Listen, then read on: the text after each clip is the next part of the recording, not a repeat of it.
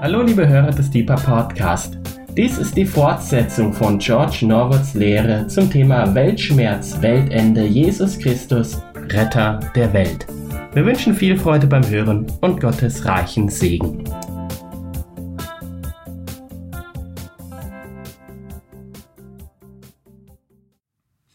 Ich bete am Anfang dieser Aufnahme, Herr Jesus Christus, es ist mein Wunsch, dass meine Worte, so schwach wie sie sind, dir trotzdem Ehre bringen, deine Bedeutung klar machen. Und so ich bitte dich in deinem Heiligen Geist vor, diesen Aufna vor dieser Aufnahme zu diebe. Amen. Es geht hier heute äh, um zweiten Teil eines, einer Serie sozusagen für Deep Gebets aus Freiburg. Und der Titel, mein Thema ist Weltschmerz, Weltende, Jesus Christus, Retter der Welt. Und warum es mir geht, in meiner Formulierung, es geht mir darum, dass wir begreifen, wie weitreichend die Bedeutung Jesu Christi ist wie schwer die Last ist, die er am Kreuz für die Menschheit getragen hat und wie groß die Rettung ist, die er bewirkt hat für die ganze Welt. Mein Ausgangsvers, die Bibelstelle, die ich betonen will, bisschen als Überschrift für, diesen, für diese Serie, Serie ist äh, Johannes Evangelium Kapitel 4, Vers 42 und äh, ich fange mit dem zweiten Teil an, 42b sozusagen. Denn wir selbst haben gehört und wissen, dass dieser, nämlich Jesus Christus, wahrhaftig der Retter der Welt ist. Dass dieser wahrhaftig Hosotir du Cosmo ist der Retter der Welt. In Elberfelder übersetzt mit Heiland, so dass das Wort Heil da kommt. Ähm, aber ich bleibe einfach hier so direkt mit dem griechischen Hosotir tu Kosmo. Jesus Christus ist Retter der Welt. Für einen ersten Punkt hier heute möchte ich äh, diese, diesen Begriff Weltschmerz nehmen. Weltschmerz finde ich irgendwie passend. Vielleicht ein bisschen merkwürdig, aber finde ich passend. Viele Menschen leiden unter den Dingen, die in der Welt geschehen. Manche haben es mir gesagt, ich weiß es auch von anderen, ich habe neulich gehört, dass in Amerika nach dem 11. September 2001, äh, Monate danach, kamen Menschen mit Symptomen, äh, psychologisch, seelisch, so wie posttraumatische, äh, posttraumatischen äh, Syndrom, äh, posttraumatische Symptome, äh, posttraumatisch. Und äh, dies haben nichts eigentlich mit, äh, mit dieser Katastrophe in New York zu tun gehabt, aber die kommen, wir bekommen alle die Nachrichten mit. Wir sind alle global ähm, äh, verbunden und wir, wir bekommen, das geht nicht spurlos an uns vorüber. Egal wie, wie cool und tough äh, und apathisch wir sind, wir spüren, wenn wir das bekommen, äh, mitbekommen, was geschieht in der Welt, wir bekommen das, wir spüren das. Und diese Leute in Amerika haben einen Seelsorger vorhin gesagt, irgendjemand nachher gesagt hat, er hat mir gesagt, Menschen kamen zu ihm und haben eine Art posttraumatische ähm, äh, äh, Reaktion auf diese Situation für ihre eigene Seele, obwohl sie physisch gesehen gar nichts damit zu tun hatten und gar nicht in New York gewesen sind. Ich meine, ich behaupte, und ich sage das für alle Seelsorger, die zuhören und Pastoren, ich kann mir vorstellen, dass aufgrund der sogenannten Corona-Krise, dass Menschen kommen werden, die massiv verunsichert sind oder sogar einen, einen gewissen Schmerz in sich tragen aufgrund des Leidens. Äh, ich kann mir direkt vorstellen, dass in Italien selbstverständlich medizinisches Personal, aber ich meine, in, in, äh, auch in Krankenhäusern, die nicht über, über, überfordert waren, aber in Italien, ich kann mir vorstellen, dass viele äh, sehr wichtige Menschen eine Art posttraumatische Entwicklung in ihrer Seele haben, weil sie den Schmerz mitbekommen dass sie das alles mitbekommen, was passiert ist da auf Corona-Station. Äh, ich erwarte eigentlich äh, die Information des Menschen nachwirkend, also dass die Situation nachwirkt und dass sie in ihrer Seele Schmerzen haben. Freunde, es gibt sowas wie einen äh, Weltschmerz. Aber Jesus Christus, er ist die Antwort. Er ist die Antwort, er ist der Heiland der Welt. Der ist der Heiland der Welt. Und Jesus Christus hat auch gesagt, ähm, in der Welt habt ihr Bedrängnis, habt ihr Stress, habt ihr Schmerzen von mir aus, aber seid guten Mutes, ich habe die Welt überwunden. In der Welt habt ihr Trauma. Es ist so. In der Welt habt ihr Trauma. Aber sei guten Mutes. Jesus hat die Welt überwunden. Ich schaue das kurz, in, was, was steht hier im Urtext? In der Kosmo lebt sie. In der Welt habt ihr Bedrängnis, habt ihr, habt ihr, ähm, habt, habt ihr Stress, äh, habt, habt ihr äh, äh, ja, Bedrängnis, Trouble, äh, Oppression ähm, äh, und so weiter. Ähm, aber sei guten Mutes, ego enikisaton kosmo. Ich habe ich betont, also Pronomen hier, ich habe die Welt überwunden, sagt Jesus Christus. So, die Antwort für mich auf Weltschmerz, und ich bin auch einer, der wirklich mitfühlt, ja, also als Fürbitteberufener, das, das ist schwer für mich, ich leide unter dem, was ich, ja, ich leide, ich leide, ich leide unter das, was jetzt geschieht seit 2011 in Syrien. Ich leide in Jemen, ich leide in Südsudan, ich leide, ja, Srebrenica und Ruanda und, ah, ich leide, ich spüre diesen Schmerz. Aber die, für mich, ich finde Frieden wieder, wenn ich durch in meinen Kopf diesen Satz gehen lasse. Jesus Christus sagt, seid guten Mutes, ich habe die Welt überwunden, oder den Satz, ähm, äh, wir wissen, dass Jesus Christus Retter der Welt ist. Schmerz, ja. Wir brauchen einen Retter, ja. Jesus Christus, Hosotir tu Cosmo, der Retter der Welt. Das zum Schmerz, ein Weltschmerz. Jetzt zu diesem ähm, zu Weltende, Weltende. Und vielleicht denkt der eine oder andere, oh nein, jetzt wird es wirklich äh, komisch oder irgendwas.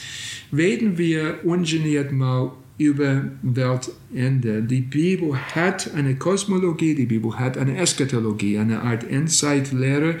Das ist natürlich sehr mannigfaltig und unterschiedlich gesehen, aber, äh, aber die Bibel ist einig, oder also das Neue Testament ist, ist einig darin, Jesus Christus, dieser historische Jesus Christus, kommt wieder in unsere Realität hinein und er ist die Antwort darauf. Nun, lass mich das ein bisschen äh, ähm, verständlich machen für Normaldenkende.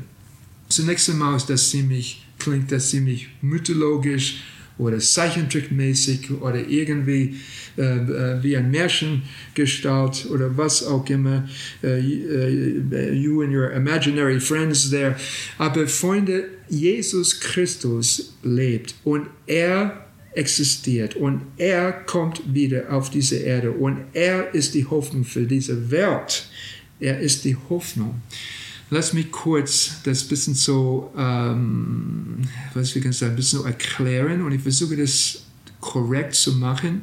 Ich will nicht die Theologien der, der Schrift durcheinander werfen. Lass mich das versuchen, ich versuche in Johannes-Religion zu bleiben, aber ähm, lass mich weit ausholen. Äh, das Problem in dieser Welt, laut der Schrift, und ich glaube, ich kann sagen, laut äh, säkularen Quellen auch, ist nicht in, über, nicht in erster Linie die Überbevölkerung oder nicht in erster Linie ähm, meinetwegen äh, Klimawandel an für sich und so weiter. Das Problem ist das menschliche Herz, also Raffgier, ähm, äh, äh, Selbstbezogenheit, äh, äh, Mangel an Barmherzigkeit und natürlich die Korruption. Korruption. Es gibt genug Geld in der Welt, glaubt, glaubt ihr mir, aber das, das, das Geld landet in die falschen Taschen salopp gesagt. Und das ist das Problem in der Welt. Es gibt genug Essen in der Welt. Aber wenn das ganze Geld äh, genommen wird und für Waffen aufgegeben wird, kein Wunder, dass der Mensch nicht äh, Geld hat für das Essen und so weiter. So, entschuldige meine einfache Sicht. Aber das Problem am Ende des Tages, das Problem letztendlich, ist das menschliche Herz und dass das Herz daneben ist. Und ich will eine Bibelstelle holen aus Jeremia, aus dem Alten Testament, ich bringe diese Stelle hier rein, weil das alles auf den Punkt bringt. Jeremia, Kapitel, was ist das hier? Kapitel 17, Vers, Vers 9. Jeremia, Kapitel 17, Vers 9. Ich zitiere diese Stelle, weil man das alles zusammenfindet in einem Aussagesatz. Zitat, trügerisch ist das Herz, mehr als alles und unheilbar ist es. Wer kennt sich mit ihm aus? das Herz der, äh, des, äh, des Menschen ist daneben.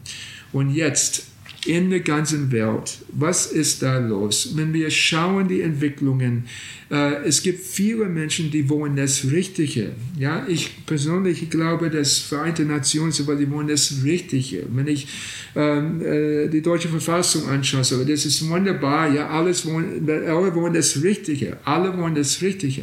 Und dann es gibt immer Reformer und sie kommen, sie wollen das Richtige. Und dann komme ich als Reformer und dann komme ich endlich an den Markt und dann bekomme ich viel Geld und dann bekomme ich viel Einfluss und dann auf, einmal komme ich auf ganz andere Ideen, die vorher nicht da waren. Und siehe da, nach ein paar Jahrzehnten ist der Reformer selbst ein Unterdrücker, ist der, Reformer, ist der Befreier selbst ein Diktator, ist der Reformer äh, nicht mehr ein, ein, ein äh, der Retter, sondern, sondern der, der, der alles äh, schlimmer macht. Warum ist das? Ich glaube, dass viele Menschen, die vielleicht in, ähm, heute negativ angesehen werden in der Welt, die haben es wirklich richtig gemeint am Anfang. Aber ich, denke, ich möchte behaupten hier, äh, meine Freunde, äh, wenn du mal ein paar Millionen auf einmal auf dein Konto hast, du kommst auf andere Ideen, die unser eins gar nicht denken im Moment.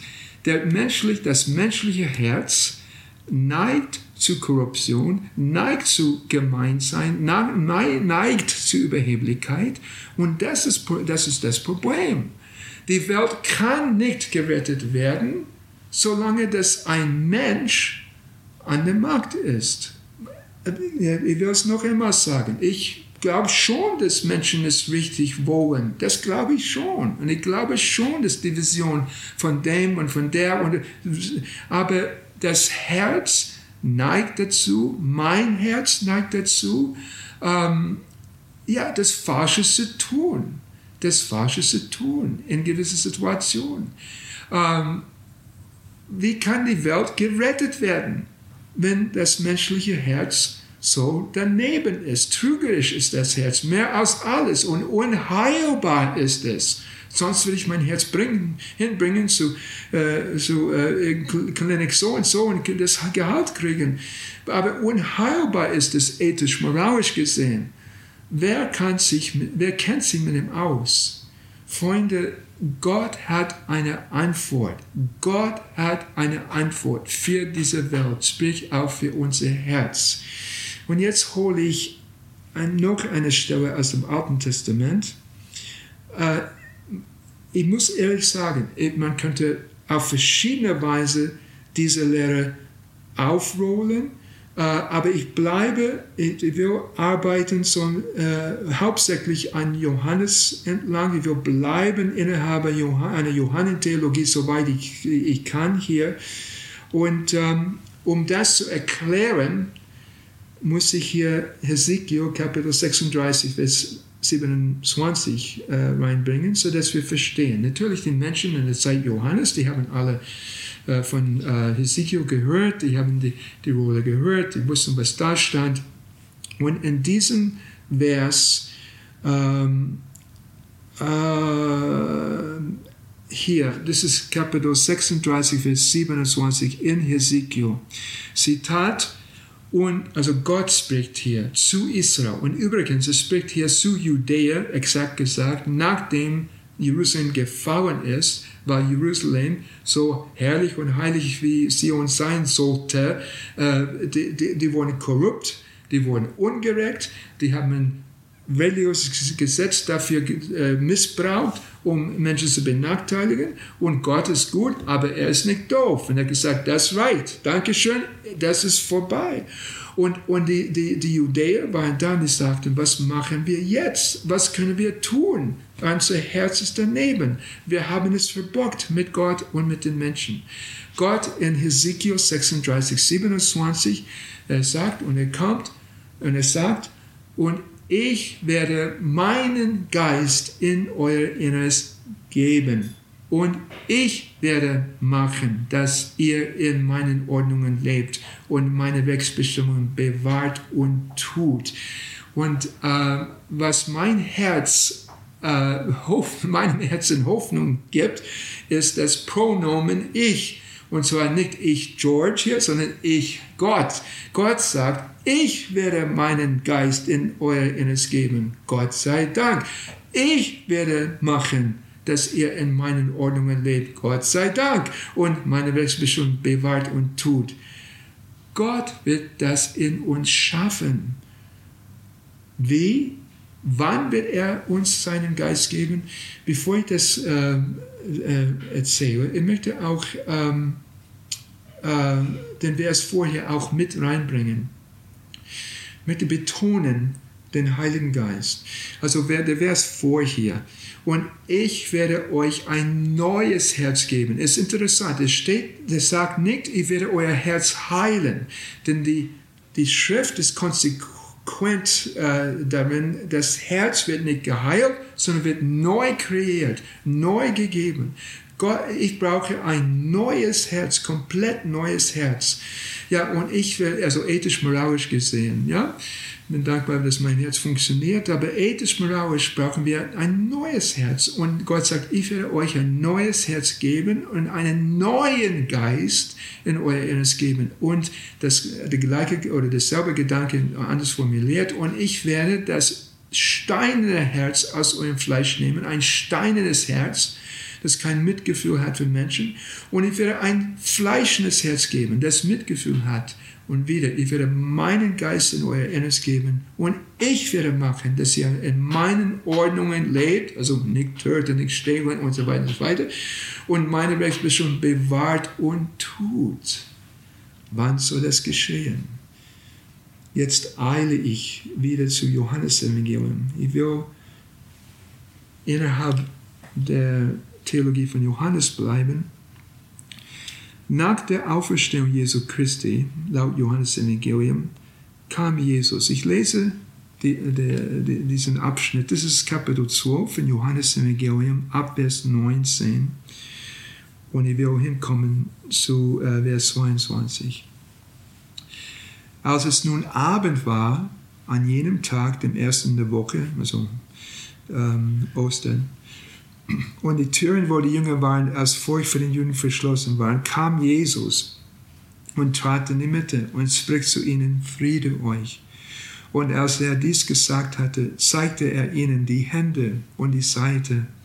Da freuten sich die Jünger, als sie den Herrn sahen. Jesus sprach nun wieder zu ihnen, Friede euch. Wie der Vater mich ausgesandt hat, sende auch ich euch.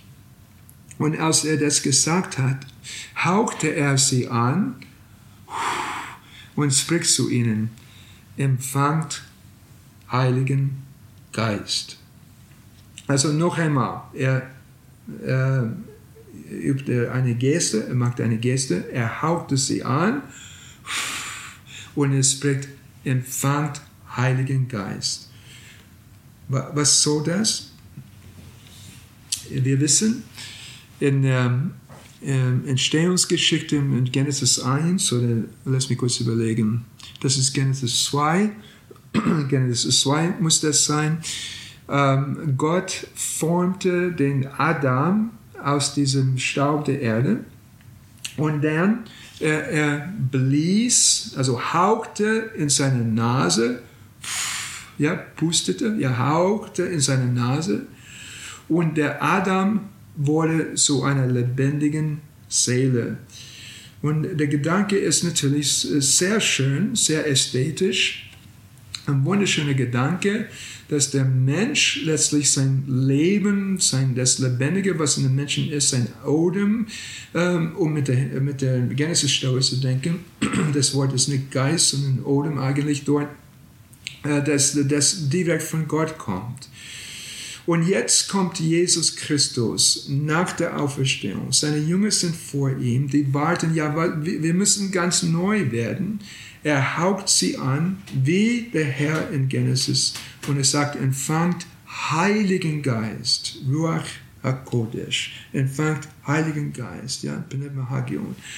Und ähm, in, was Johannes uns sagen will, ist folgendes.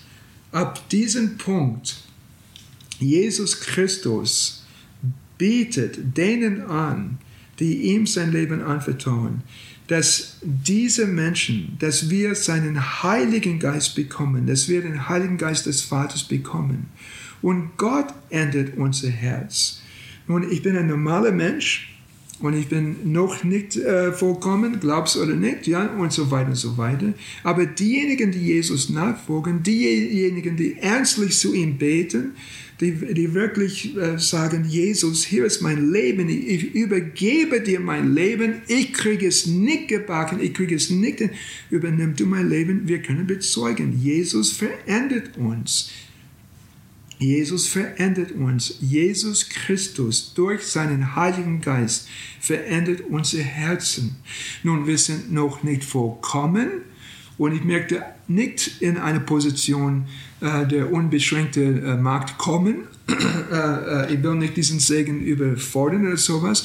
Aber Jesus Christus kann uns verändern. Jesus Christus kann das bewirken, dass wir Gerechtigkeit üben, dass wir nicht korrupt werden, dass wir das Beste suchen für unsere Mitmenschen. So, das zum einen für sein Volk. Und Jesus Christus selbst, weil er Gottes Sohn ist, er kommt ja von Himmel hier. Ähm, er, deshalb, äh, das, ist, das soll die Bedeutung sein, dass, äh, äh, dass er von Maria empfangen wurde, ohne dass Josef mit Maria geschlafen hat. Es ist nicht, dass die Bibel irgendwas gegen äh, äh, Beischlaf hat oder irgendwas. Das wird einfach gar nicht richtig verstanden. Der Punkt ist, dass Jesus von außerhalb des Systems hier kommt er ist heilig und er ist heilig geblieben und er ist gehorsam geblieben bis zum Tod am Kreuz. Und so Jesus Christus, nicht nur bietet er uns einen Weg, wie wir annähernd gerecht und heilig leben können, er selbst ist heilig und gerecht geblieben. Nun, er selbst wird wieder kommen. Er selbst wird eines Tages wieder die Macht in seine Hand nehmen. Das ist, was ich persönlich als, als eine Nachfolge glaube. Das ist auch übrigens interessanterweise, soweit ich das äh, verstanden habe, auch ein Teil der, der ähm, äh, Endzeitvorstellung in, der, in, in, in Islam. Also Isa kommt wieder. Ähm, und also wir hoffen darauf, dass Jesus Christus wiederkommt. Und wenn er kommt, er wird Gerechtigkeit äh, schaffen in dieser Welt. Diese Woche in der Bibellese ist mir aufgefallen eine Stelle in Offenbarung, äh, Kapitel 11, Vers 15. Ich erkläre nicht den Kontext, ich lese die Stelle direkt. Und der siebte Engel posaunte und es geschahen laute Stimmen im Himmel, die sprachen, das Reich der Welt ist unseres Herrn und seines Christus geworden. Und er wird herrschen von Ewigkeit zu Ewigkeit.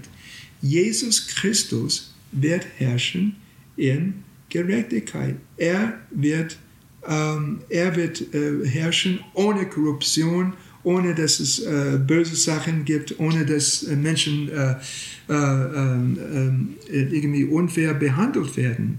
Ich denke auch an die Bibelstellen in uh, Offenbarung Kapitel uh, 19, Vers 11. Johannes sieht diese Vision, es sagt, und er sah den Himmel geöffnet und siehe ein weißes Pferd und der, der darauf saß, heißt treu und wahrhaftig. Und er richtet und führt Krieg, oh nein, Krieg, aber in Gerechtigkeit. In Gerechtigkeit. Gerechtigkeit ist, was die Welt will. Gerechtigkeit. Wir haben gerade vor ein paar Wochen, wir müssten wieder daran denken, was da passiert ist in äh, Srebrenica. Ähm, äh, natürlich bei solchen Themen, man denkt an das, was passiert ist in Ruanda.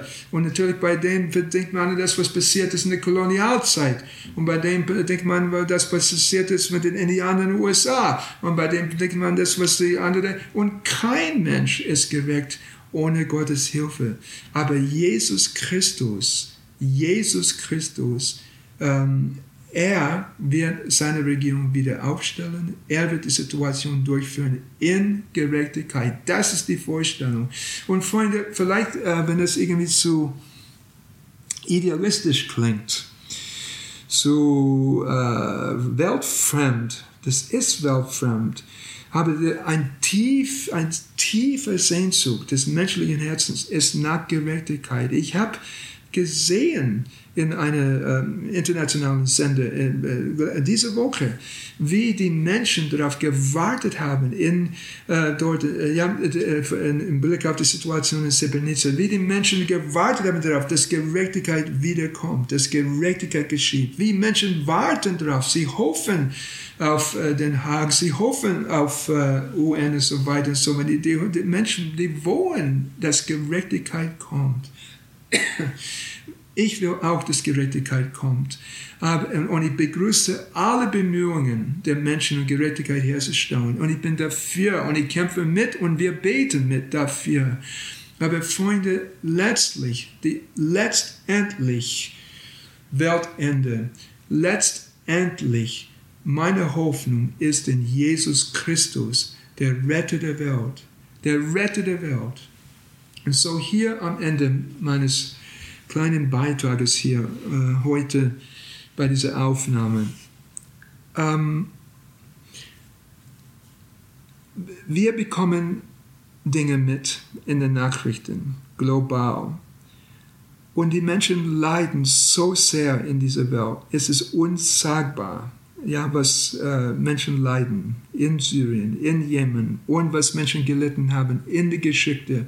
Und noch schmerzhafter, die, dieses, dieses Erkenntnis, zum Teil leiden sie wegen Dinge, die wir selbst getan haben, sei es im Westen oder im Osten, und jeder Mensch hat Ungerechtigkeit ausgeübt und, und die Folge ist nicht gut. Und wir haben Schmerzen. Aber Jesus Christus, Jesus Christus hat diese Welt überwunden. Und er ist kein Märchengestalt, äh, kein äh, äh, Zeichentrick, äh, was auch immer, sondern äh, er ist eine historische Person gewesen. Er hat das getan, was da geschrieben steht in dem Neuen Testament. Er wird wiederkommen, er wird sein Reich wieder aufstellen und sein Reich ist ein Reich der Gerechtigkeit und Fairness und der Barmherzigkeit, denn wir brauchen alles seine Vergebung. Deshalb, ich renne zu ihm und bitte ihn um seine Vergebung. Ich bekenne ihn als mein Herr und Gott.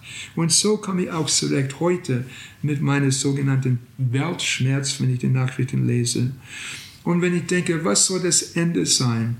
Äh, soll ich einfach das irgendwie ausharren oder aushalten und dann kommt irgendwie der leibliche Tod und dann was immer. Nein, er ist auferstanden aus den Toten. Der Tod ist ein globales Problem. Alle sterben, außer Jesus Christus und natürlich Henoch und, und äh, Elia, die direkt in den Himmel gegangen sind. Und ähm, Jesus ist die Antwort auch für dieses globales Problem. Er ist die Antwort.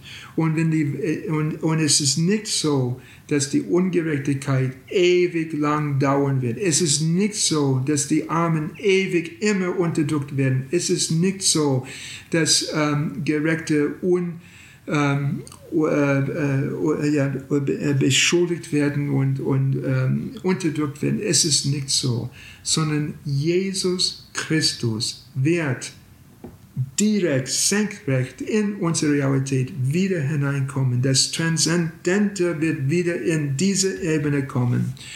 Und er wird Gerechtigkeit wiederherstellen oder äh, vielleicht zum ersten Mal wirklich aufrichten. Er wird seine Regierung aufstellen. Und ich begrüße noch einmal zum Schluss hier alle Regierungen und alle Institutionen, die um Gerechtigkeit für die Menschen kämpfen und versuchen, Gerechtigkeit zu gewährleisten. Es ist gut und ich bete für euch alle. Aber und menschliche Bemühungen, ich begrüße die menschliche Bemühungen, aber letztlich, letztlich ist meine Hoffnung in Jesus Christus.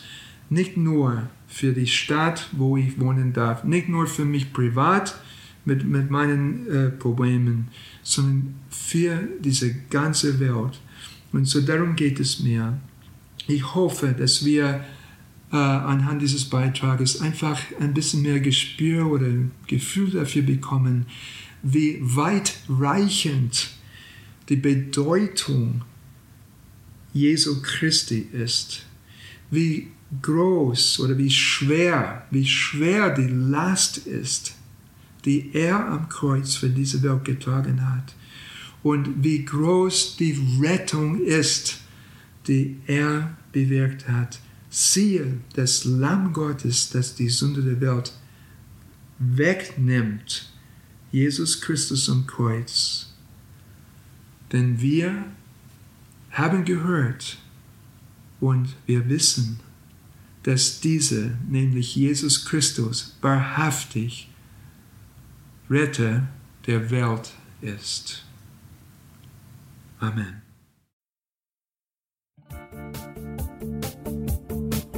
Liebe Hörer, wenn Sie noch weitere Abende aus unserer Deeper-Serie mit und nacherleben möchten, besuchen Sie uns einfach auf unserer Webseite www.gebetshaus-freiburg.de. Dort erfahren Sie auch, wie Sie uns finden können und wie Sie unsere Arbeit unterstützen können. Wir hoffen, Sie hatten viel Freude beim Hören und wünschen Ihnen noch Gottes reichen Segen. Ich